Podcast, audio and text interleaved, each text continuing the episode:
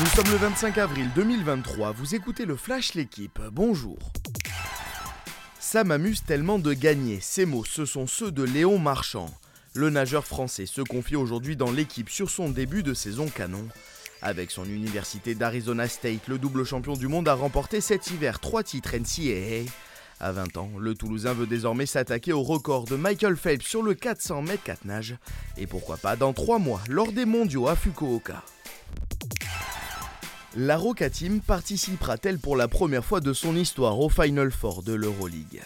Monaco dispute à 20h15 en direct sur la chaîne L'équipe le match 1 de son quart de finale face au Maccabi Tel Aviv.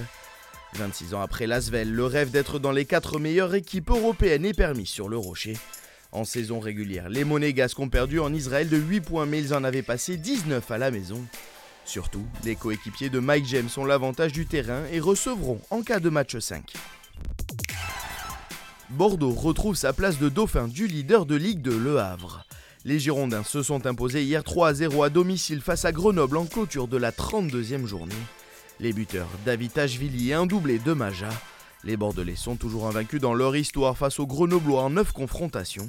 Avec 59 points, ils prennent la deuxième place à Metz avec une unité d'avance sur les Lorrains. Melvin Jaminet devrait participer aux phases finales du top 14 avec le Stade toulousain. Touché à la cheville droite lors de la défaite au Stade français, l'arrière devrait être absent entre 6 et 8 semaines.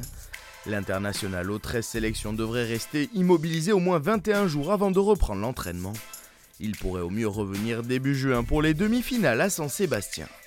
Merci d'avoir suivi le Flash l'équipe. Bonne journée.